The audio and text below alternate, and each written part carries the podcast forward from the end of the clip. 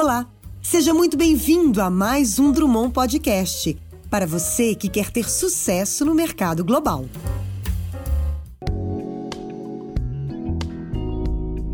Olá, pessoal, bem-vindos a mais um podcast da Drummond Advisors. Eu sou a Aline Ribeiro, faço parte do time de comunicação e eu estou aqui hoje novamente com o Bruno Drummond, nosso sócio e fundador, para comentar atualizações importantes para quem empreende no Brasil e no mundo. E o tema de hoje é o aumento da alíquota do IOF, que é o imposto sobre operações financeiras no Brasil, que passou a valer na semana passada. O decreto, que entrou em vigor no dia 20 de setembro, aumentou a alíquota do IOF nas operações de crédito efetuadas por empresas dos atuais 1,50% ao ano para 2,04% e para pessoas físicas de 3,0% anuais para 4,08%. Essa mudança é válida até 31 de dezembro desse ano e o plano do governo é arrecadar dinheiro para o programa Bolsa Família a partir desse aumento. Então, Bruno, primeiramente, bem-vindo aqui ao nosso podcast. Muito obrigada por conversar comigo mais uma vez. E, Bruno, eu queria saber, na sua opinião, quais efeitos econômicos nós podemos esperar em decorrência dessa mudança. Olá, Aline. Olá, olá a todos vocês que estão escutando a gente por esse mundo afora, né? É, obrigado por mais mais essa oportunidade de estar aqui conversando com você sobre um tópico importante. É, tirando o aspecto político dessa tomada de decisão, né, vamos aqui só tratar da parte dos impactos diretos e indiretos de, do aumento da alíquota, né, do, da, do IOF. Eu acredito, na minha opinião, né, o IOF ele sempre foi uma, uma, uma tarifa, né, uma taxa, um pedágio né, para fazer transações de crédito no país. Que transações de crédito no país elas passam por dois lugares. São feitos com pessoas com os bancos, né? então pessoa jurídica ou física fazendo transações com bancos ou, ou financiadoras ou corretoras e também transações de créditos junto com particulares ou então entre partes relacionadas. É uma empresa que é irmã da outra, empresta dinheiro e assim vai para que possa financiar uma operação da outra, operação, da outra empresa e assim vai.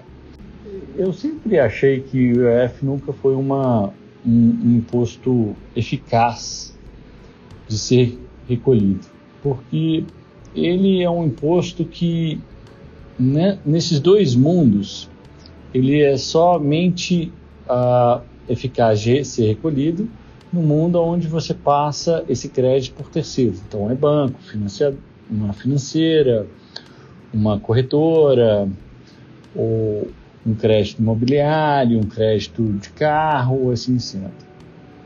Todo outro tipo de crédito, eu via muita dificuldade ah, do, de ser um, um, um imposto é, eficaz de ser recolhido. Por isso eu acho que faltava muito dele no, no aspecto de forma e substância. Isso acontece com muita frequência no Brasil, né? Você cria formas sem ter a praticidade, a praticidade daquilo ocorrer e ser executado. Também vamos tirar isso da, do, da nossa conversa aqui, porque a gente não está aqui para falar sobre nenhum aspecto político, e outra coisa, o IOF não foi, foi criado nesse governo, né? São vários governos anteriores. Uhum. Mas então, falando da praticidade de coletar, ser eficaz, eu acho ele um pouco precário. Tá? Esse é um ponto.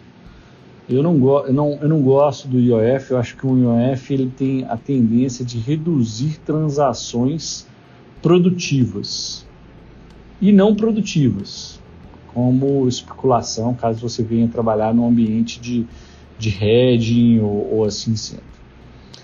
É, no, no final do dia, o intuito ele tem dois grandes, ele é perversivo em dois, dois grandes pontos. Um, ele tende a atender reduzir as suas transações econômicas e também é, aumentar o custo dessas transações econômicas. É quase um double dipping, né? Num local que não deveria precisar de tanto desse processo. Eu entendo o aspecto político de precisarmos de, é, de financiar o Bolsa Família, o, o próximo né, é, é, plano social, mas eu acho que o IOF, além de ser é, ineficiente, porque ele só vai pegar uma parte das transações que vão ocorrer é, no ambiente é, regulamentado, que é banco, corretora, é, financeiros e assim sendo, não pega todo mundo. Ele tem o, o habilidade, ele não tem a habilidade de ser completo. Igual a CPMF no passado, ela era, um, era uma taxa, ela era um imposto muito eficaz, né? Todo mundo pagava e, e os bancos pagavam ao, governo, então era uma, um imposto muito eficaz, então tinha um impacto muito, muito, muito rápido na economia e no, nos fundos, né? Tanto negativos na economia quanto na arrecadação do governo. Esse é um ponto importante de ser visto. O outro ponto importante de ser visto é o seguinte: é, a gente nesse momento de retomada de, de, nós estamos vendo uma retomada da economia.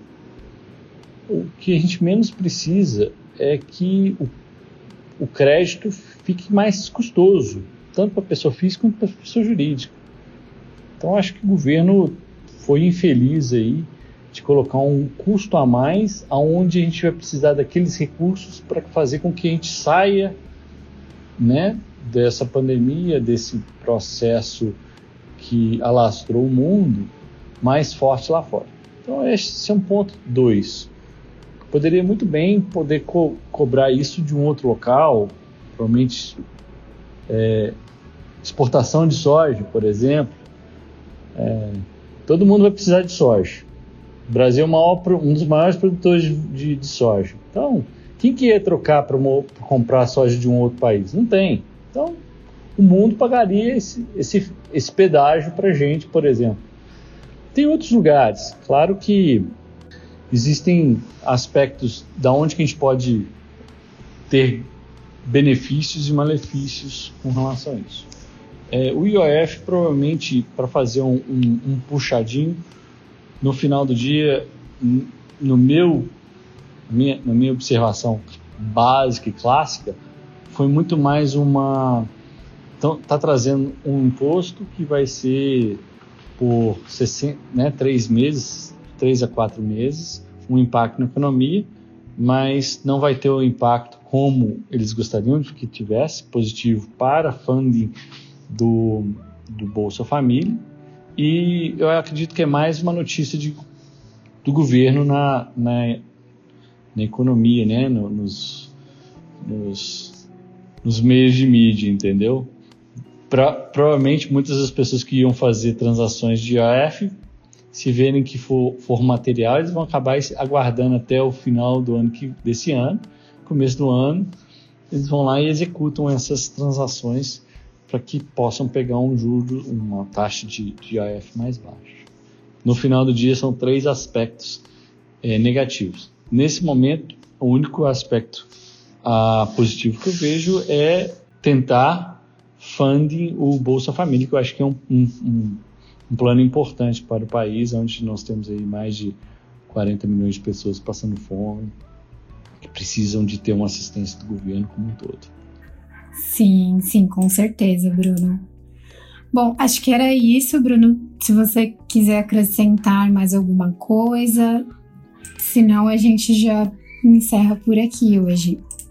Bom, Aline, eu acredito que o IOF ele vai ser um, uma taxa, uh, um imposto que vai, vai ocorrer com frequência. É um, na verdade, ele não é um imposto, é um regulador de transações. É, eu acredito que só o Brasil que tem o IOF, ah, nenhum outro país tem esse tipo de, de, de, de transação, né, de pagar imposto sobre é, transações financeiras de crédito. Então, Sim.